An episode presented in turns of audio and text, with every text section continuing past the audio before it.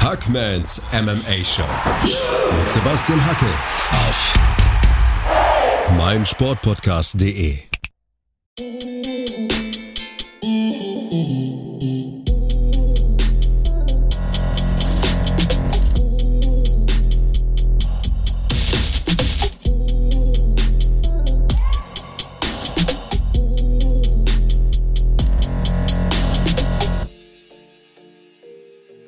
da draußen und herzlich willkommen zu Ausgabe 31 von Hackmans MMA Show auf meinsportpodcast.de. Ich widme diese Episode Habib Nurmagomedovs verstorbenen Vater und Mentor Abdulmanab Nurmagomedov, einer prägenden Figur unseres Sports. Abdulmanab Nurmagomedov verstarb in der vergangenen Woche leider im Alter von 57 Jahren an den Folgen einer Coronavirus-Infektion. Viele bekannte Namen äußerten sich dazu auf Twitter, unter anderem Conor McGregor und sein Coach John Kavanagh. Also der Respekt war hier allgegenwärtig und nur zu deutlich spürbar. Abdulmanab Nurmagomedov trainierte einige Top-Leute in diesem Sport und hatte maßgeblichen Anteil am Titelgewinn seines Sohnes, dem amtierenden UFC-Leichtgewichts-Champion Habib Nurmagomedov. Ich wollte den Podcast heute auf diese Weise beginnen. Es war mir einfach ein Anliegen und ihm somit die letzte Ehre erweisen. Und ja, apropos Podcast. In der heutigen Ausgabe geht es natürlich um UFC 251. In dieser Woche geht es ja nach Fight Island. Außerdem wollen wir ein wenig über die Auswirkungen der Corona-Krise auf die Kampfsportwelt plaudern. Und für diese Themen habe ich auch einen Gesprächspartner in der Leitung. Hier ist Alexander Kage. Hallo Alexander. Hallo Sebastian, grüß dich. Alex, alles klar bei dir? Ja, danke. Und bei dir? Ja, alles frisch, alles frisch.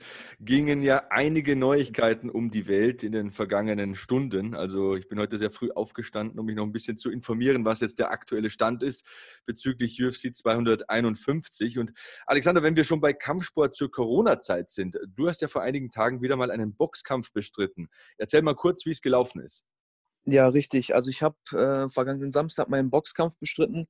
Äh, das war auf jeden Fall ein, äh, ja, sag ich mal, komisches Gefühl, vor null Zuschauern quasi zu, zu boxen. Da waren nur ein paar Betreuer und Funktionäre vor Ort.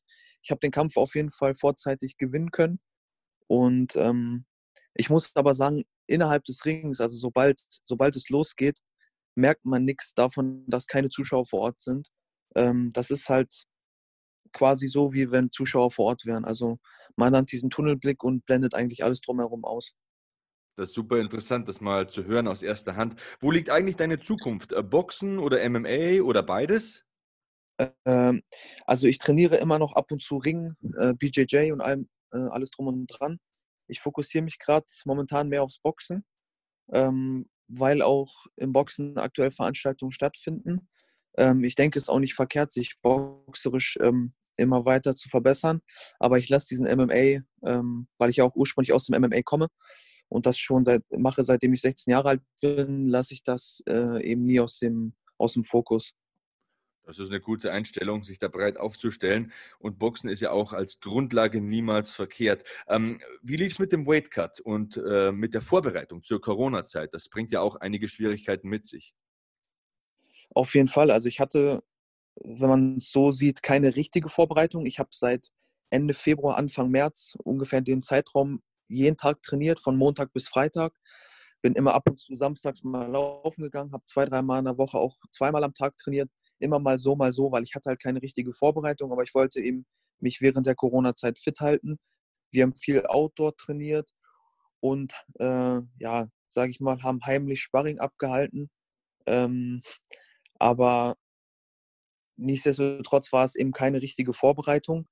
Der Weight Cut, also ich habe mein Gewicht sehr gut gehalten. Ich habe die ganze Zeit sehr clean gegessen, ähm, konnte eben nicht bei 76 Kilo kämpfen, habe dann auf den Weight Cut verzichtet und habe dann im Endeffekt bei 79 Kilo meinen Kampf bestritten. Nochmal für die Hörer, wie groß bist du? Äh, ich bin 1,95 groß, 1,95 Meter. Ja, das ist ja immer noch recht schlaksig. Ähm, ja, Kampfsport und Corona, das ist natürlich eine Paarung, die nicht unbedingt harmoniert. Du hast gesagt, äh, heimlich Sparring absolviert. Natürlich muss man ja trainieren für so einen Kampf, aber ist doch auch irgendwie schwierig, ne? wenn es ja offiziell eigentlich nur so halblegal ist. Ja, das auf jeden Fall. Also wir haben uns immer draußen auf dem Sportplatz getroffen. Wir haben ja, viermal die Woche da boxerisch trainiert, waren da zwei, zweieinhalb, manchmal drei, dreieinhalb Stunden auf diesem Sportplatz, haben da verschiedene Sachen gemacht, haben von Pratzentraining über äh, Treppenläufe. Also wir haben wirklich alles miteinander gemixt, äh, dann auf dem Rasen ein bisschen Sparring gemacht und sowas konnte halt nicht dieses normale Training hundertprozentig ersetzen, aber es war halt besser als nichts, sage ich mal.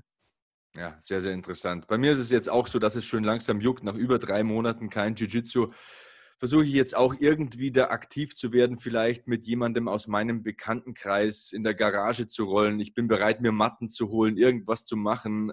Keine Ahnung, aber ich will wieder Kampfsport machen. Ich merke auch, dass ich schön langsam unausgeglichen werde. Also da ist einfach eine Komponente in meinem Leben, die mir fehlt auch wenn ich es natürlich nicht äh, mit den hohen Zielen mache, die du hast, äh, weil ich ja kommentiere und andere berufliche Prioritäten habe. Aber ich glaube, du weißt, was ich meine. Man ist einfach unausgeglichen, wenn man nicht sparen kann, nicht rollen kann, nicht raufen kann, oder?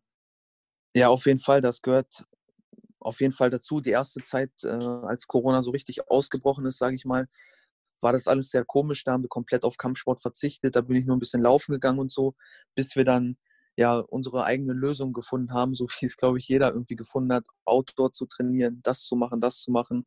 Und äh, ja, jetzt lockert sich ja Gott sei Dank wieder alles. Unser Gym hat seit letzter Woche wieder auf und äh, Vollkontakt ist wieder erlaubt hier. Und äh, ja, das ist auf jeden Fall sehr gut. Das kann ich äh, nachempfinden. Kommen wir zu UFC 251, Alexander. Ähm, Kampfsport und Corona ist ja auch hier wieder ein Thema. Denn äh, Gilbert Dorinho Burns hat sich leider mit dem Coronavirus infiziert und fällt somit für den Kampf um den UFC-Weltergewichtstitel aus. Kamaru Usman hat Stand jetzt wohl einen neuen Gegner. Also wir gehen mal davon aus, dass es Jorge Masvidal wird. Was denkst du darüber, Alexander? Das ist so ein Gangster, der Typ. Der ist super tough. Mit sieben Tagen Vorlaufzeit gegen Kamaru Usman anzutreten, das ist doch krass, oder? Ja, auf jeden Fall. Das äh, verdient auf jeden Fall einen Haufen Respekt. Ähm, auch Masvidal hat ja nicht umsonst den BMF-Titel, denke ich. Und so einen Kampf anzunehmen, das rechtfertigt den auch in meinen Augen. Ähm, wir haben uns ja schon im Vorfeld der Episode kurz unterhalten und da hast du ja auch angesprochen, dass es, man muss das so sehen, der muss ja noch nach Abu Dhabi rüber. Der Kampf findet in ja, nicht mal einer Woche statt. Und äh, ich freue mich sehr auf den Kampf. Ich denke, das wird ein sehr, sehr unterhaltsamer Kampf. Und ähm, ich kann da auch nur schwer einen Tipp abgeben, auch wenn es nur so eine kurze Vorbereitung ist. Ich denke, Masvidal würde den Kampf nicht annehmen, wenn, ja, wenn, wenn er sich keine Chancen ausrechnet. Und äh, ja, ich bin sehr gespannt auf jeden Fall. Masvidal ist ja auch ein Kämpfer, der das ganze Jahr über relativ fit bleibt und relativ wenig Gewicht machen muss. Also nur so ist so etwas überhaupt möglich, in der Woche das Gewicht zu bringen, zu reisen, einigermaßen vorbereitet zu sein. Dennoch ist natürlich Usman bei den Buchmachern der klare Favorit. Ich habe heute mal gecheckt, ich glaube, da war es 4 zu 1, 5 zu 1, also was den Favoritenstatus anbelangt und das natürlich auch berechtigt, denn Usman hat ja diese Wahnsinnsserie. Ähm, er kann gleichziehen mit George St. Pierre für die ähm, längste Siegesserie im Weltergewicht, zwölf Siege. Also auf der anderen Seite Masvidal natürlich mit äh, seiner 49. Schlacht als Profi und seinem ersten Titelkampf ähm, in der UFC. Das muss man sich mal vorstellen. Nach fast 50 Profikämpfen, also diesen BMF-Titel rechne ich jetzt nicht als offiziellen Titel, weil er ja kein offizieller Titel ist, sondern einfach nur so eine Hype-Maschine. Aber mega krass und mega guter Zeitpunkt, finde ich auch für Jorge Masvidal, denn er war ja einer der Kämpfer, die mehr Geld gefordert hatten. Und ich glaube, das ist natürlich ein Druckmittel. Wenn Onkel Dana sagt, hm, jetzt sind nur noch sieben Tage, jetzt brauche ich einen hochkarätigen Kämpfer, jetzt muss ich den Masvidal nehmen, dann wird der natürlich auch die Spardose ein bisschen aufhalten. Was denkst du? Ja, auf jeden Fall. Ich denke, Masvidal wird sich da kräftig entlohnen lassen für den Kampf. Meiner Meinung nach auch verdient. Gehört einiges dazu, den Kampf anzunehmen äh, das wird sich schon für ihn auszahlen und äh, ich bin mal gespannt, wenn man vielleicht irgendwo offizielle Zahlen hört, wie viel es am Ende dann geworden ist. Ja, ich hoffe, dass er einiges verdient, denn er ist ja auch die einzige logische Konsequenz, wenn wir mal ganz ehrlich sind. Also ich bin ja der Meinung, dass Colby Covington nur mit genügend Vorbereitung antreten würde, auch wenn er auf Social Media was anderes verlauten lässt. Also der zieht da immer eine große Show ab, aber der lebt von seinem überdimensionalen Cardio. Bist du anderer Meinung? Denkst du, Colby Covington hätte gekämpft oder wäre ein guter Gegner gewesen? Äh, also ich denke, meiner Meinung nach einen Kampf gegen Covington hätte ich, also ich persönlich nicht gerne sehen wollen, äh, weil es wäre ja ein direktes Rematch gegen Usman und das war zu eindeutig aus meiner Sicht. Und ich hätte es nicht gerne gesehen. Der Kampf gegen Masvidal war das, was ich so mir erhofft habe, nachdem jetzt die letzten Stunden so Covington und Masvidal im Gespräch waren. Ähm, und wie du schon sagst, Covington lebt von seiner äh, guten Ausdauer und ähm, ja, Social Media und in echt sind ja dann immer zwei Paar Schuhe. das ist tatsächlich richtig, ja. Aber ja, Tyron Woodley wäre noch so ein Name gewesen, der mir eingefallen wäre, aber das kannst du einfach nicht vertreten. Der muss sich jetzt erstmal eine erneute Titelchance verdienen. Also Usman hat ihn zerlegt, Burns hat ihn zerstört. Ich denke, das wäre einfach nicht möglich gewesen, ihn da reinzubringen. Ein Name, der mir noch eingefallen wäre, wäre äh, Leon Edwards gewesen. Der muss natürlich auch von England aus anreisen. Vielleicht war das äh, ein Hindernis. Es wäre vielleicht noch so eine Außenseiteroption gewesen. Also ich sehe tatsächlich eine sehr große Zukunft in der UFC für Leon Edwards. Würdest du mir da beipflichten? Ja, auf jeden Fall. Das ist einer mit einer Menge Potenzial. Ähm, und ich denke, der wird in der Gewichtsklasse in der nächsten Zeit auch noch aufräumen. Ich denke, wenn es, ich weiß nicht, ob die UFC das gemacht hätte, Leon Edwards gegen ihn antreten zu lassen. Ähm, beziehungsweise zu dem jetzigen Zeitpunkt. Vielleicht hätten sie es auch so gemacht, dass sie den Kampf erstmal verschoben hätten. Ähm, wäre natürlich schade für die Fightcard gewesen, die trotzdem natürlich hochkarätig besetzt ist. Aber äh, ich denke, hätte es mit Masvidal nicht geklappt, hätte die UFC vielleicht sogar den Kampf einfach verschoben. Das kann ich mir auch vorstellen, denn äh, sie ist wirklich sehr hochkarätig. Du hast es gesagt, drei Titelkämpfe auf dieser Card. Wir kommen gleich noch zu den anderen Titelkämpfen und auch zum Rest der Card, der sich wirklich sehen lassen kann. Also Fight Island in Abu Dhabi wird ordentlich gerockt. Jetzt aber nochmal abschließende Worte zu diesem Kampf. Masvidal gegen Usman. Usman wird wahrscheinlich aufs Ringen setzen. Was wäre der ideale Gameplan in deinen Augen für Masvidal? Soll er auf Distanz bleiben oder soll er gleich so wie gegen Ben Askren nach vorne rennen und versuchen mit irgendwas Wildem zu punkten? Wenn du der Trainer wärst, wenn du sein Coach wärst, was würdest du, mit, was würdest du ihm mit auf die Reise geben? Das ist auf jeden Fall eine gute Frage. Ich denke, äh, es kommt ganz auch darauf an, wie fit Masvidal wirklich ist, weil wenn er sehr fit ist, eine gute Cardio hat und sich dem Kampf gewachsen fühlt, dann sollte er auf jeden Fall, wie du angesprochen hast, auf Distanz bleiben, aufpassen äh, auf Usmans ringerische Fähigkeiten und versuchen, den Stand im Kampf zu äh, den Kampf im Stand zu behalten. Und äh, das würde ich als Coach Masvidal mit auf den Weg geben. Ich denke, das spielt eine große Rolle, wie fit Masvidal wirklich ist. Und ähm, ich denke, die werden sich schon äh, was dabei denken, den Kampf angenommen zu haben. Und ähm, ja, Genau, also ich möglicherweise macht das wie gegen Askren, dass er direkt die ersten Runden losballert. Ich denke, dass sowas nicht nochmal passieren wird. Das passiert, glaube ich, nur einmal äh, im Jahrhundert, äh, so ein Ausgang wie gegen Ben Askren. Aber ja, wenn er nicht so fit ist, würde ich ihm schon raten, vielleicht die ersten zwei, drei Runden Vollgas zu geben. Ich fand auch den Tweet von Ben Askren in dieser Woche sehr lustig.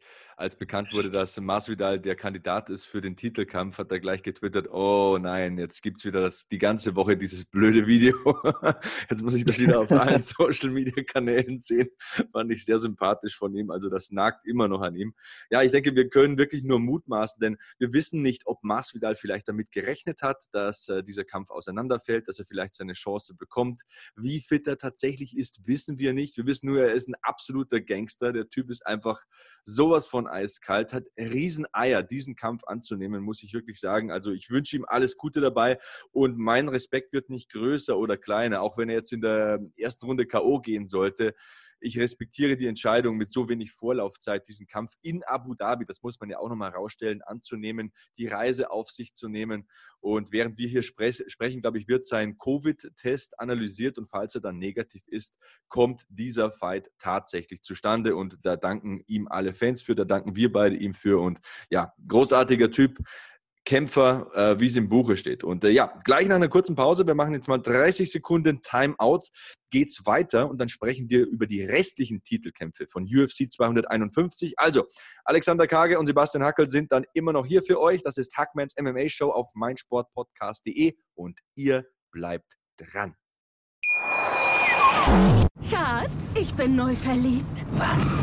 Da drüben. Das ist er. Aber das ist ein Auto. Ja, eben. Mit ihm habe ich alles richtig gemacht. Wunschauto einfach kaufen, verkaufen oder leasen. Bei Autoscout24. Alles richtig gemacht. Weiter geht's mit Hackmans MMA Show auf meinsportpodcast.de. Alexander Kage ist heute hier. Wir sprechen über UFC 251. Und Alexander, da gibt's ja auch noch einen Rückkampf von UFC 245. Max Holloway, mittlerweile Ex-Champion gegen Alexander Volkanovski, mittlerweile Champion. Damals bei UFC 245 war es noch umgekehrt. Es ist wieder ein Titelkampf im Federgewicht. Und äh, Wolkanowski ist der drei Jahre ältere Mann, überraschenderweise mit dem Reichweitenvorteil, obwohl Holloway fast 13 Zentimeter größer ist. Und äh, den ersten Kampf konnte Wolkanowski, wie gesagt, für sich entscheiden. Wie läuft es dieses Mal, Alexander? Was denkst du? Ja, wenn ich das hundertprozentig wüsste, würde ich natürlich wetten. Äh, ich denke, Wolkanowski, äh, das ist halt ein direktes Rematch. Das ist immer sehr, sehr, sehr spannend. Er hat davor José Aldo und Chad Mendes besiegt. Äh, hat natürlich die größten Vorteile, die du angesprochen hast. Max Holloway ist eine Legende des Sports. Er hat alles schon gesehen. Ähm, äh, hat schon die größten des Sports gekämpft. Ähm, ich bin der Meinung, Volkanowski wird seinen Titel verteidigen und äh, ja, Max Holloway wird erneut leer ausgehen. Ich habe mir gestern Abend diesen Kampf zugegebenermaßen nochmal angeschaut und ähm, in Runde 1, 2 und 3 ist mir aufgefallen, diese Low Calf Kicks, die werden immer wichtiger in diesem Sport. Äh, mit ihnen konnte Volkanowski enormen Schaden anrichten und auch Punkte erzielen auf den Punktzetteln der Kampfrichter. Low Calf Kicks, eine mega Waffe. Würdest du mir zustimmen, Alexander? Ja, auf jeden Fall. Ich habe das auch beobachtet äh, in den letzten Monaten. Äh, das äh, habe ich auch schon bei den Schwergewichten häufig gesehen. Und äh, ja, wie du schon angesprochen hast, es wird immer wichtiger. In Runde 4 hat äh, Volkanowski dann auch mal einen Takedown versucht, aber Holloway mit guter Takedown-Defense. Trotzdem, Volkanowski hat ihm viele Rätsel aufgegeben. Äh, dennoch kam Holloway dann in Runde 4 und 5 zu guten Treffern. Also es war nicht so, dass es eine Einbahnstraßenfahrt gewesen wäre. Ich denke, dass Volkanowski sehr von seinem Gameplan gelebt hat. Er hat eine solide Taktik damit ins Oktagon gebracht, hat einfach mehr gepunktet, mehr getroffen, ähm, einfach den Kampf mehr kontrolliert. Was glaubst du, kann Holloway die richtigen Rückschlüsse, Rückschlüsse aus diesem Kampf ziehen? Wird er eine neue Taktik mitbringen? Wird er irgendwas machen, was Volkanowski nicht erwartet? Oder sehen wir den alten Max Holloway, aber der einfach nur besser weiß, mit welchen Waffen er umzugehen hat. Wenn du eine Prognose abgeben müsstest, was, was würdest du sagen? Äh, ich würde sagen, Volkanowski besiegt Holloway wieder über die Punkte. Äh, Holloway muss sich meiner Meinung nach einen neuen Gameplan ausdenken gegen Volkanowski, weil so wie er zuletzt äh, im ersten Kampf gegen ihn gekämpft hat, war auf jeden Fall nicht zielführend. Äh, wenn ich mich entscheiden müsste, würde ich auf jeden Fall sagen, Volkanowski gewinnt über die Punkte gegen Holloway. Okay, ihr habt es gehört, Alexander ist bei Volkanowski, dann muss ich ja fast Holloway sagen. Ich finde ja, er ist ähm, vielleicht der größte Federgewichtschampion in der Geschichte dieser Organisation, war auch gewillt, eine Gewichtsklasse höher zu gehen gegen Poirier und ähm, ja, hat auch so viele Legenden äh, besiegt. Und äh, ja, wenn wir zu einer Legende kommen wollen, die er schon besiegt hat, dann kommen wir doch zum nächsten Titelkampf. Es gibt nämlich drei Titelkämpfe auf dieser Card. Jose Aldo, von dem spreche ich hier, er tritt an gegen Petr Jan um den Titel im Bantamgewicht. Triple C, Henry Cejudo hat den Titel ja niedergelegt. Und ich sage mal, Alexander, das könnte eine ganz wilde Schlacht werden. Aldo in der neuen Gewichtsklasse, sollte sich aber nicht auf eine Materialschlacht einlassen in meinen Augen. Er ist ja einer, der dazu neigt, emotional zu werden. Das ist ihm dann auch schon mal zum Verhängnis geworden. Wir denken zum Beispiel an den Kampf gegen Conor McGregor. Ich finde, er sollte es technisch angehen, gehen, gegen so eine Druckmaschine, wie Petrian ja nun mal eine ist. Der versucht dich ja immer in den äh, Rückwärtsgang zu zwingen, immer dir seinen Stil aufzuzwingen. Denkst du, Jose Aldo sollte sich auf einen Brawl einlassen oder bist du bei mir? Eher technisch, eher von außen, eher mal sehen, was geht und dann vielleicht mit Leckkicks den guten Petrian zerlegen? Also ich bin auf jeden Fall gespannt, wie sich Aldo in der neuen Gewichtsklasse präsentieren wird. Aber ich denke, ich bin da auch eher bei dir, weil Petrian ist, der kommt aus einer neuen, also der hat neun Kämpfe äh, in Folge gewonnen, hat zuletzt Uriah Faber besiegt. Ähm, war schon immer seit äh, Monaten im Gespräch auf den Titel und äh, ich bin auf jeden Fall bei dir. Aldo zuletzt zweimal verloren gegen Marlon Moraes und äh, Volkanovski, wie eben angesprochen. Ähm, ich würde ihm den Titel auf jeden Fall gönnen. Der ist eine Legende des Sports, José Aldo. Der hat alles schon gesehen. Ähm, auch wenn Petriano nicht die ganz großen Namen gekämpft hat und in den ganz großen Kämpfen war, würde ich ihn trotzdem als äh, Favoriten sehen. Und äh, Aldo äh, muss äh, sich technisch präsentieren, muss klug kämpfen und äh, dann hat er auf jeden Fall eine Chance. Ich bin da auf jeden Fall bei dir. Es ist ja sowieso verrückt, wenn man sagt, es ist die Karte der Außenseiter eigentlich. Ne? Wenn du sagst, Masvidal ist ein Außenseiter, dann hast du hier Aldo, eine Legende, ein Mann, der zehn Jahre Champion war als Außenseiter. Max Holloway. Max Holloway, das muss man sich mal auf der Zunge zergehen lassen, verdammte Axt. Max Holloway ist ein Außenseiter auf dieser Card. Also, ich weiß nicht, wie du das siehst, aber ich sehe das so. Diese Außenseiter, wenn die auf den Buchmacherzetteln die Verlierer sind, dann spricht das doch für die Qualität dieser Card. Diese Card ist doch großartig, oder? Ja, auf jeden Fall. Äh, das habe ich mir auch noch gar nicht so zu, zu Augen geführt, wie du es gerade gesagt hast. Aber die eigentlich großen Legenden, die großen Namen des Sports sind hier Außenseiter, wie du gerade angesprochen hast. Das ist auf jeden Fall eine Hammercard und das spricht auch, denke ich, für die Qualität der UFC auch, dass man solche Kämpfer äh, als Außenseiter auf eine Fightcard bringen kann oder die halt Außenseiter sind. Sensationell, ja. Dann äh, kommen wir zum vierten Kampf, der natürlich auch ein Titelkampf schon mal war, ein Titelkampf sein könnte von der Qualität her. Es ist ein Rückkampf von UFC 237. Damals ging es nicht um den Titel, äh, damals ging es um den Titel, jetzt geht es nicht um den Titel, jetzt geht es um den Platz der Herausforderin Nummer eins sozusagen. Rose Namajunas gegen Jessica Andrade. Weili Zhang ist natürlich mittlerweile die Titelträgerin in dieser Division.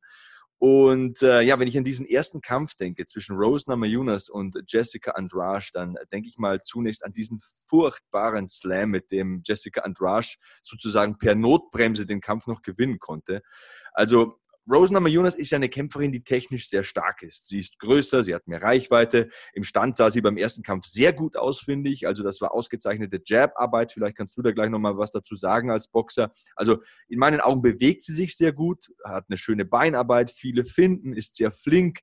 Bei ihr muss allerdings alles passen. Sie ist eine sehr sensible Person und auf der anderen Seite hast du die absolute Brecherin in Jessica Andrade, also körperlich viel kräftiger, wesentlich stärker, wesentlich muskulöser hatte zwar im Stand keine Chance, also war schon in Runde 1 schwer angeklingelt, blutete damals stark, ähm, hat aber dann einfach mit purer Kraft gegen feine Technik äh, gepunktet sozusagen und den Kampf für sich entschieden. Denkst du, dass das in dem Rückkampf nochmal so klappen kann oder muss sich Jessica Andrade auch technisch nochmal in einer ganz anderen Form präsentieren, als sie das im ersten Kampf getan hat? Also Andrade sollte sich auf jeden Fall technisch ganz anders auf den Kampf vorbereitet haben, weil, wie du schon angesprochen hast, Namajunas hat da boxerisch äh, total hervorragende Arbeit geleistet. Die hat Andrasch eigentlich, kann man sagen, so hervorragend seziert. Die hat sie ja, ausgeboxt, sehr stark ausgeboxt, wie du gesagt hast. Man hat es an, an, der blutenden äh, Nase gesehen. Andrasch zuletzt ja, wie du angesprochen hast, gegen Wiley Zhang verloren. Das ist ja irgendwie so der Shootingstar der Gewichtsklasse bei den Frauen.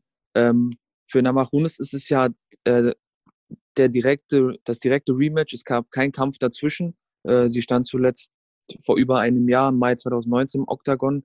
Das ist auch spannend, denke ich, dieser Aspekt, weil Andrade hat zwar verloren, hat im August 2019 nochmal gekämpft gegen Wiley Zhang, aber für Namajunas ist es ja der direkte Kampf nach dem ersten Kampf gegen Andrade. Ähm, ja, so ein K.O. kann man sowieso nicht planen, deswegen sollte man Andrade ähm, definitiv sollte sie sich verbessert haben und sollte sich auf diese boxerische Qualität von Namajunas auf jeden Fall eingestellt haben. Ich glaube, es war auch keine schlechte Idee von Namajunas, da eine lange Auszeit zu nehmen, denn das war wirklich ein furchtbarer Slam. Also wie sie da gelandet ist, ich hatte echt Angst. Normalerweise freut man sich ja immer für den Sieger oder die Siegerin in diesem Falle.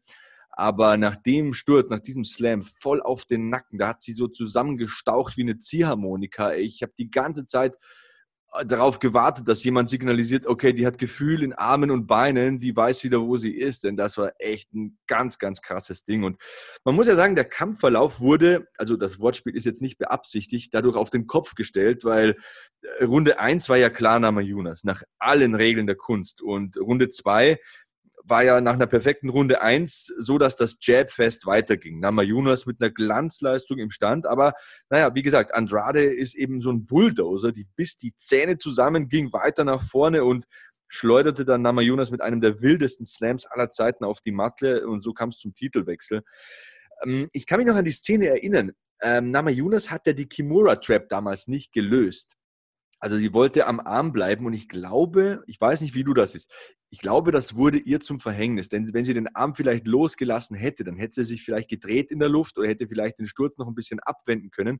Aber dadurch, dass sie den Arm so festgeklammert hat und immer noch so diese Submission-Gefahr ausstrahlen wollte, hat sie sich dann am Ende selbst ins Bein geschossen, denn sie wurde dann wirklich auf den Kopf geschleudert. Denkst du, sie hätte dann nochmal was anders machen können, besser machen können oder darfst du einfach nicht so in dem Clinch mit Jessica Andrasch zusammenrumpeln, dass die dich packen kann und slammen kann? Hättest du was anders gemacht? Äh, ja, im Nachhinein darüber zu spekulieren, ist natürlich immer schwer, aber ich denke auf jeden Fall, sie hätte sich da anders verhalten können gegen Andrasch, äh, die ja ihre Qualitäten da auf jeden Fall hat. Ähm, wenn es anders gelaufen wäre, denke ich, wäre es so gelaufen, dass Andrasch irgendwann im Laufe äh, äh, der Zeit dann vorzeitig TKO gegangen wäre, weil so viele Schläge hätte sie nicht mehr fressen können, sage ich mal. Ähm, ich bin gespannt auf jeden Fall, wie der Kampf ausgehen wird, wenn Namajunas wieder so agieren wird und dann, sage ich mal, vor allem im Clinch mehr aufpasst und äh, sich vorzeitig löst, dann denke ich, wenn Andrasch sich nicht 100% äh, gedreht hat und sich technisch eingestellt hat im Stand, ähm, dann denke ich, dass Namajunas das auf jeden Fall im Stand gewinnen könnte. Kommt auch darauf an, wie sie, weil du ja schon angesprochen ist, eine sehr sensible Person ist, wie sie diese, ja, diesen Ausgang vom ersten Kampf verkraftet hat oder ob das äh, eine Rolle für sie spielt im Kopf. Ähm, aber so wäre ich auf jeden Fall bei Namajunas. Ja, unglaubliche Card, wie gesagt. Auch dieser Kampf könnte ein äh, Titelkampf sein. Weili Zhang hat das Gold mittlerweile. Aber man hat auch gesehen im Kampf gegen Andrasch, dass Andrasch mittlerweile eine ganz andere Kämpferin ist. Auch sie hat sich im Stand nochmal verbessert, ist taktischer geworden, ist ruhiger geworden. Trotzdem besitzt sie die kampfentscheidende Power. Also das wird ein mega spannendes Ding. Und ja, jetzt haben wir vier hochkarätige Kämpfe durchgekaut. Ich glaube, wir machen nochmal ein 30-sekündiges Break und dann beschäftigen wir uns mit einem Instagram-Star. Paige Van Zandt ist nämlich auch mit auf der Card. Und da bin ich mal auf deine Meinung gespannt, lieber Alexander. Gleich geht's weiter hier bei Hackmans MMA Show auf meinsportpodcast.de. Schatz, ich bin neu verliebt. Was? Da drüben. Das ist er. Aber das ist ein Auto. Ja, eben. Mit ihm habe ich alles richtig gemacht. Wunschauto einfach kaufen, verkaufen oder leasen. Bei Autoscout24. Alles richtig gemacht. Schlussspurt hier bei Hackmans MMA Show auf meinsportpodcast.de. Wir gehen in die Championship Rounds und beschäftigen uns mit dem letzten Kampf von der Main Card auf der UFC 251 Maincard, besser gesagt. Paige Van Zandt geht als 5 zu 1 Außenseiterin in das Duell gegen Amanda Hibas. Und äh, sie hat es gesagt, Alexander, sie verdient mit ihrem Instagram-Kanal mehr als mit den Kämpfen. Wäre doch auch für dich eine Lösung, ne? ein paar mehr Instagram-Follower und dann nicht mehr kämpfen, wäre doch cool, oder? ja, also äh, am Ende macht das Geld den Kühlschrank voll, ne? Sag ich mal so. Aber ist ja so im Endeffekt. Aber ja, irgendwie habe ich bei Page Van Zandt sowieso immer das Gefühl, dass sie irgendwie mehr Schlagzeilen außerhalb des Oktagons bringt. Die hat ja schon die ein oder anderen Sachen da gebracht. Ähm, war zuletzt wieder im Oktagon erfolgreich, hat Rachael Ostovic besiegt. Ähm, ist Außenseiter in diesem Kampf. Äh, ja, natürlich, wenn man Geld, sage ich mal, durch Instagram verdient, ist das natürlich immer so eine Sache. Das ist ja eigentlich Geld im Schlaf verdienen, so wie diese ganzen Influencer und so. Aber mir würde dann doch was fehlen im Endeffekt. Wie du schon angesprochen hast. Ja, das war natürlich auch. auch. um dich nur ein bisschen aus der Reserve zu locken. Äh, bei Page Van Zandt hat äh, das Instagram-Geld tatsächlich den einen großen Vorteil, dass sie sich nicht mal Klamotten anziehen muss dafür. Ne? Die muss ja eigentlich nur so wie zuletzt so halbnackt in der Küche und im Wohnzimmer rumspringen und schon hat sie da tausende Likes. Also verdient da wirklich fette Kohle. Und sie Als hat Frau ist sowieso noch mal einfacher dann. Ja, oder, oder du bist ein sehr, sehr schöner Mann. Ne? Oder so, ja. Oder so. Ja, also bei Dancing with the Stars, da verdiente sie ja in einer Staffel so viel wie in all ihren UFC-Kämpfen inklusive Bonuszahlungen. Jetzt nochmal so eine provokante Frage, Alexander. Verdienen UFC-Stars, Stars in Anführungszeichen, generell zu wenig? Äh, das ist auf jeden Fall eine interessante Frage. Äh, UFC-Stars ich kann mich schwer mit dem Thema beschäftigen, weil ich mich nicht so sehr in diese Rolle reinfühlen kann. Ich bin auf jeden Fall der Meinung, dass die unteren Leute der UFC, die Newcomer oder sonst was, die auf jeden Fall viel zu wenig verdienen. Ähm, UFC Stars, ich denke nicht jeder, aber vielleicht manche, so wie ich zum Beispiel sehe, die auf der Maincard kämpfen, äh, einen super Kampf machen, bekommen dann insgesamt plus Bonuszahlung 200.000. Und das, der Gegenüber bekommt dann e-, etwas über eine Million. Und das für einen Hauptkampf, wo beide eigentlich in Anführungszeichen Stars sind, ist die äh, Rollenaufteilung auf jeden Fall nicht gerechtfertigt. Aber grundsätzlich finde ich, dass Kämpfer zu wenig Geld verdienen. Ich bin auch bei dir und ich habe es ja schon ein paar Mal gesagt. Es gibt ja sogar YouTube-Videos von mir in diversen Shows, wo ich dazu eingeladen wurde und zu diesem Thema gesprochen habe. Es kann halt nicht sein, dass jemand, der den ersten Kampf der Main Card bestreitet, ungefähr so viel verdient wie ein Viertliga-Fußballer. Das, das äh, ist, steht einfach in keinem Verhältnis. Ich denke, ein äh, Kampfsportler geht ein viel höheres Risiko ein. Er kann nicht so oft antreten wie ein Ballsportler. Er hat wesentlich mehr Spätfolgen zu befürchten. Also ich glaube auch, dass da irgendwie man sich nochmal in der Mitte treffen sollte, dass auch die UFC vielleicht nochmal auf die Kämpfer dazugehen sollte. Auf der anderen Seite ist es natürlich auch so, dass momentan man dankbar sein muss als Sportler, wenn man überhaupt eine Plattform hat. Ne? Die UFC investiert jetzt sehr viel Geld ähm, in die Infrastruktur, jetzt da auf Fight Island, tausende Covid-Tests mittlerweile. Das kostet natürlich auch was. Ich sehe das schon. Also es ist nicht so, dass ich jetzt da die UFC verteufle oder so. Aber dennoch, wenn man da teilweise liest, ähm, vierstellige Beträge, wenn du auf der Main Cup bist, plus dann vielleicht nochmal ja, äh, Siegbonus, dass du so mit Mühe und Not auf 20.000 kommst und du kannst vielleicht ein oder zweimal kämpfen im Jahr, dann ist das schon ein bisschen mager, wenn du jetzt nicht Fight of the Night ein, abräumst oder Knockout of the Night und dann nochmal 50.000 mit nach Hause nimmst. Und zuletzt hat ja auch Platinum Mike Perry gesagt, jetzt verdiene ich eh schon so wenig und jetzt will auch noch die Steuerbehörde so viel von mir. Alexander, meine Frage mal an dich, zahlst du eigentlich gerne Steuern oder wärst du ohne, ohne auch ja, wie im guten Mike Perry? ja, natürlich nicht. Ich glaube, das tut keiner gerne. Ähm, ich muss sagen, zum Beispiel Jordan de Castro, wir hatten das Thema, glaube ich, auch mal, der hat ja gekämpft gegen Justin Taffer. Äh, da hatten wir uns auch einmal kurz unterhalten. Ähm, ist ein Bekannter von mir, hatte ich ja schon mal gesagt. Äh, jetzt nicht mein bester Freund, aber wir hatten zuletzt geschrieben äh, über Instagram. Wir sind immer ab und zu mal im Kontakt. Ähm, und der hat zum Beispiel für seinen Kampf 12.000 Dollar bekommen. War auf der Maincard von äh, einer hochkarätig besetzten Card. Und das muss man sich halt auch mal vor Augen, vor Augen führen. Ne? Äh, das war damals Down, Down Under, ne? als äh, Israel Adesanya gegen Whittaker im Main Event war. Nee, das war jetzt der letzte Kampf, äh, nicht gegen Justin Taffer, gegen äh, Greg Hardy. Ah ja, genau, genau. Den er verloren hat. Den er verloren Richtig. hat. Ne? Genau, ja. Ja, trotzdem. Also ich habe hier mal bei Wikipedia mir die Kampfbörsen aufgerufen vom äh, vergangenen Event. Also Poirier gegen Hooker, habe es ja auch selbst kommentiert. Und wenn man da mal so liest, also Mickey Gall, ähm, 50.000 Dollar wird dann schwer vermöbelt von Mike Perry. Ja. Ist vielleicht sein letzter Kampf in diesem Jahr. Davon kannst du dir nicht einen Trainer, ein Gym, Supplements, Sparingspartner und so weiter leisten. Da musst du irgendwie nochmal was abzwicken und dann nochmal irgendwie Sponsoren gewinnen. Ähm, dann hast du Kyle Dawkins zum Beispiel mit 12.000 Dollar, also in der Mitte der Main Dann hast du Brandon mhm. Allen mit 28.000, der hat natürlich 14.000 äh, Siegesbonus, also wir auch nur bei 14.000. Davon kann kein Mensch leben. Julian Rose, mhm. Sean Woodson, auch ähm, 14 und 12.000. Gut, der eine hat dann noch den Siegbonus mit nach Hause genommen.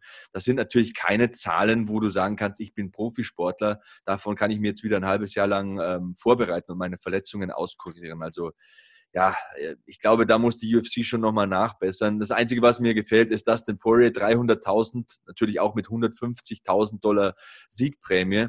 Dan Hooker, der nach dem Kampf, das muss man sich mal vorstellen, der nach dem Kampf zwei Wochen zu Hause in äh, Quarantäne gehen muss, seine Tochter nur durch den Zaun und die Glasscheibe sehen kann, verdient mhm. 110.000 Dollar.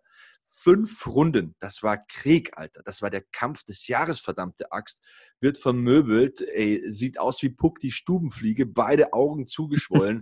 das ist schon ein krasses Opfer, das die bringen. Ich meine, 110.000 das verdienen manche Leute mit einem Bürojob, die BWL studiert haben oder so. Und das ist vielleicht der einzige Kampf jetzt noch in diesem Jahr oder der letzte Kampf in diesem Jahr, den Dan Hooker kämpfen kann nach den Verletzungen. Äh, das sind 110.000 Dollar. Das ist schon, puh. Und er ist äh, neben Dustin Poirier und Mike Perry tatsächlich der, der am meisten verdient hat auf dieser Karte. Also das ist das Gehaltsgefüge. Weiß nicht, wie geht's dir da, wenn du solche Zahlen liest? Ja, also das ist natürlich immer ein weit diskutiertes Thema. Ich bin da auf jeden Fall komplett bei dir. Also da gibt es auch keine zwei Meinungen. Äh, es gibt natürlich immer diese Argumentation, ja, die UFC, äh, die steckt so viel Geld rein, bietet den Kämpfern die Plattform und so weiter. Aber ich sag mal so, Geld ist, ist ja da. Ne? Und ähm, wenn man schaut, was die UFC für Umsätze macht und so weiter, sollte man einfach die Kämpfer mehr daran beteiligen. Vor allem, ja, das Problem ist, ich, ich bin da auf jeden Fall hundertprozentig äh, bei dir und ähm, wenn man sieht, wie du gerade schon angesprochen hast, Dan Hooker, der hat jetzt 110.000 für den Kampf bekommen, der wird wahrscheinlich dieses Jahr keinen Kampf mehr machen und das ist dann sein Jahresgehalt. Das Problem ist, der muss dann die Vorbereitung von diesem Kampf bezahlen und der will ja danach auch noch seine Familie ernähren. Und das geht dann nur, wenn man durch Glück oder durch andere Faktoren irgendwie Sponsoren findet, äh, vielleicht muss er nebenbei noch arbeiten gehen für einen Zeitraum. Und das ist halt einfach als Profikämpfer immer so ein schwieriges Thema. Und wenn du halt Dan Hooker, der ist an der Spitze, der gehört zu den Tops, äh, Topstars dieses Sports, äh, zu den besten Kämpfern der Welt und ist schon bei der besten Or Organisation. Es geht ja gar nicht besser, als bei der UFC zu sein.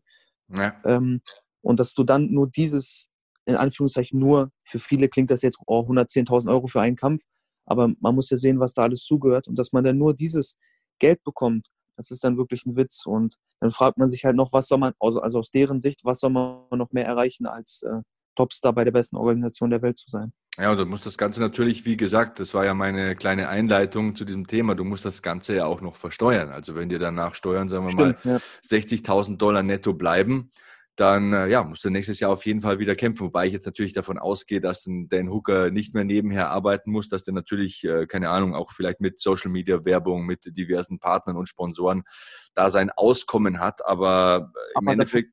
Nee, Entschuldigung, red weiter. Ja, äh, im Endeffekt ist es so, wie ähm, Onkel Dana immer sagt, äh, das ist keine Karriere, das ist eine Möglichkeit. It's an opportunity, it's a chance, sagt der Dana White immer. Und es ist wohl auch so zu sehen. Also von daher, deswegen habe ich das bewusst auch ähm, als dritten Teil dieses Podcasts genommen, ist die Karriere, die eine Paige Van Zandt macht, gar nicht mal so verkehrt. Sie nutzt diese ja. äh, Öffentlichkeitswirksamkeit dieses Outlet, diese Plattform UFC und geht dann in Shows wie Dancing with the Stars, hat ihren Instagram-Channel, hat ihre eigene Modelinie und hat einfach Projekte, die ihr auch nach der Karriere als UFC-Star noch einen Lebensunterhalt sichern. Ich denke, das ist wirklich die richtige Marschroute in diesem Sport. Auf jeden Fall. Also es ist viel, viel wichtiger auch heutzutage, dass man sich auch außerhalb, sage ich mal, des Rings oder des Oktagons präsentiert. Sei es mit einem Instagram-Auftritt, sei es irgendwo anders, wenn du die Möglichkeiten hast. Es geht ja letztendlich um Vermarktung, so ehrlich muss man sein. Und wenn du letztens hat mal jemand zu mir gesagt, ähm, auch ein sehr bekannter deutscher Boxtrainer hat zu mir gesagt, es geht im Endeffekt äh, nicht nur darum, ob du der Beste von deinen Fähigkeiten her bist oder sonst etwas. Wenn du ein guter Kämpfer bist, aber drumherum auch alles stimmt, von der Vermarktung her, dass du dich auch gut in Interviews oder sonst wo präsentieren kannst, gut sprechen kannst, dass du vielleicht äh, dort mal bist, hier mal bist, ähm, das ist viel, viel mehr wert, als wenn du ein tausendprozentiger Topkämpfer bist. Ja, ich denke, man muss der Kämpfer durchaus auch als Einzelunternehmer sehen. Also ich sehe es bei mir, ich Klar. bin jetzt selbstständig äh, als Kommentator. Es wäre ja dumm von mir zu sagen, okay, ich mache jetzt eine Sendung und weil die zehn Jahre gut läuft, mache ich nur die eine Sendung. Ich verzichte auf Podcasts und auf eine zweite Sendung und hier mal eine Messe zu moderieren und da mal ein bisschen Geld zu verdienen. Ich konzentriere mich auf die eine Sendung. Und dann aus irgendeinem Grund, beim Kämpfer ist vielleicht eine Verletzung ähm, oder bei mir vielleicht, dass die Sendung abgesetzt ist, ähm, läuft das Ding nicht mehr. So, und dann stehst du irgendwie da, dann hast du eine Familie, dann hast du ein Haus, ähm, das will ja auch bezahlt und unterhalten werden. Und deswegen ist es, glaube ich, immer so als ähm, Alleinunternehmer, als Einzelunternehmer, als Selbstständiger, dass man besser fährt, wenn man auf verschiedene Pferde setzt und sich ein bisschen breit aufstellt und vielleicht auch den Zeitraum nutzt, in dem man interessant ist für die Öffentlichkeit, in dem äh, Leute deine Sachen anklicken, ähm, in dem Leute das lesen, was du schreibst. Ich denke, da ist jedem, ist, ist jedem äh, gut äh, geraten damit, wenn man es so macht. Und äh, viele Kämpfer sind zwar gute Kämpfer, aber dann ist die Karriere Karriere vorbei und dann haben die nichts auf die Seite gelegt und haben nichts, worauf sie zurückgreifen können. Wenn wir mal ganz ehrlich sind, wie lang kann man denn wirklich ganz oben mitkämpfen? Also in der UFC ist es mittlerweile so, dass 35 wie bei Masvidal schon hohes Alter ist. Und wenn du da deine Schäfchen nicht im Trockenen hast, ich glaube dann, nee, ist nicht so gut. Nee, auf jeden Fall. Also der Sport wird ja auch immer schnelllebiger und immer gefährlicher auch. Und wie du schon sagst, Masvidal 35 ist schon ein gehobenes Alter. Und das ist ja bei den meisten so, bei den, bei vielen Kämpfern, die, also bei den meisten Kämpfern, die früher, sage ich mal, an der Spitze waren, von denen hört man heute, dass nichts mehr von dem Geld da ist oder vieles von dem Geld nicht mehr da ist. Und ähm, deswegen, wie du schon angesprochen hast, es ist immer wichtig, jetzt nicht nur als Kämpfer, sondern auch vielleicht als Pri Privatperson, äh, wie du schon angesprochen hast, dass man eben auf verschiedene äh, Einkommen, Einkommenswege setzt. Ja, Tim Sylvia ist auch so ein Fall, der mir äh, da vor die Augen kommt. Der hat ja auch in den vergangenen Wochen und Monaten auf Social Media so geklagt, dass dieser gebrochene Arm, den er damals gegen Frank Mir erlitten hat, ihm jetzt Probleme bereitet. Er hat damals eine Platte reinbekommen mit einigen Schrauben und jetzt, es war ganz, ganz ekelhaft. Also bevor er das anklickt, bitte äh, gut frühstücken da schauen praktisch die Schrauben schon aus dem Arm raus. Die machen ihm jetzt richtig Probleme und scheuern. Und anscheinend ist es so, dass er nicht das Geld hat, um die OP zu bezahlen. Und Tim Sylvia ist ein ehemaliger UFC äh, Heavyweight Champion. Deswegen, Leute, egal ob ihr kämpft oder nicht, seid schlau und passt auf, was ihr mit eurem Geld macht. Denn so wollt ihr nicht enden, oder? Nee, auf keinen Fall. Das will keiner. Und äh, ja, ist eigentlich traurig, ne? Dass man, gut, früher waren die Zeiten, sage ich mal, noch anders, äh, auch von den ähm, Bezahlungen her, aber eigentlich muss man sagen, ist das schon traurig. Bei Tim Sylvia kommt ja auch verstärkend hinzu, dass er auch eine TV-Serie hatte und anscheinend vielleicht auch nicht klug umgegangen ist mit seinem Geld. Also das ist immer wichtig, da nicht so auf großem Fuße zu leben. Ich glaube, Tyron Woodley hat mal gesagt, äh, er hat ja bis jetzt auch nicht viel gespart, hat sich irgendwie von einem Kampf sieben Autos gekauft oder so und jetzt schön langsam Ende 30 mal gecheckt, dass man das Geld auch ein bisschen auf die Bank schleppen sollte. Von daher ähm, auch an alle da draußen, die machen, die, die überlegen, was sie mit ihrem Geld machen sollen. Nicht sieben Autos kaufen, Freunde der Sonne, das ist nicht klug. Ein Auto wird immer weniger wert. Ähm, setzt da auf äh, die Nummer sicher. Ja, und die Nummer sicher ist auf alle Fälle, wenn man gut unterhalten werden will, am Wochenende UFC 251 schauen. Wir haben über die drei Titelkämpfe gesprochen. Wir haben über einen Kampf gesprochen, der möglicherweise ein Titelkampf sein könnte von der Qualität her und äh, dann auch noch über einen Instagram-Star in Page Van Zandt. Also da gibt es auch noch eine schöne Frau zu sehen, wobei die anderen Frauen natürlich auch super aussehen und die Männer sowieso. Also für jeden was dabei. und äh, ich danke euch da draußen äh, für die iTunes-Rezensionen. Vor allem danke an Andreas Kraniotakis, der hier auch schon zu Gast war und demnächst mal wieder zu Gast sein wird. Der hat eine ganz, ganz nette iTunes-Rezension geschrieben. Ich danke dir, Bruder. Und äh, wenn ihr noch Fragen habt, vielleicht auch ähm, Feedback oder für mich eine Anregung in den nächsten Tagen vor dem Event nochmal eine Ausgabe rauszubringen, dann benutzt den Hashtag HackmanMMA. Ich bin at Sebastian Hackel auf Twitter und Instagram. Und Alexander, ich gebe dir auch nochmal die Chance, aktuelle Projekte zu bewerben und äh, den Hörern zu sagen, wo sie dich denn finden können. Ja, vielen Dank erstmal. auch, dass ich hier sein durfte wieder. Hat mich auch sehr gefreut wieder. Ich glaube, der letzte Podcast ist ja auch schon knappe zwei Monate her. Ähm, ja, mich findet ihr auf Instagram auf jeden Fall unter alexanderkgmma. Äh, aktuelle Projekte. Ich bin wieder voll im Training. Ich habe jetzt äh, eine Woche nach dem Kampf pausiert und bin jetzt seit heute wieder voll im Training drin. Und ähm, ja, ihr könnt mich auf Instagram verfolgen, seht mein Training jeden Tag und ähm, werdet noch einiges von mir hören, 100 Prozent. Genau, und mich hört ihr in der Nacht von Samstag auf Sonntag live auf The Zone. Ich werde UFC 251 mit meinen Kollegen für euch kommentieren. Bis dahin, bleibt gesund, bleibt sauber, macht's gut. So long, Hackman out. Hackmans MMA Show mit Sebastian Hacke auf meinsportpodcast.de. Schatz, ich bin neu verliebt. Was? Drüben. Das ist er. Aber das ist ein Auto. Ja, eben. Mit ihm habe ich alles richtig gemacht. Wunschauto einfach kaufen, verkaufen oder leasen. Bei Autoscout24. Alles richtig gemacht. Wie baut man eine harmonische Beziehung zu seinem Hund auf? Puh, gar nicht so leicht. Und deshalb frage ich nach, wie es anderen Hundeeltern gelingt, beziehungsweise wie die daran arbeiten. Bei Iswas Dog reden wir dann drüber. Alle 14 Tage neu mit mir, Malte Asmus und unserer Expertin für eine harmonische Mensch-Hund-Beziehung, Melanie Lippisch. Ist was, Dog? Mit Malte Asmus. Überall, wo es Podcasts gibt.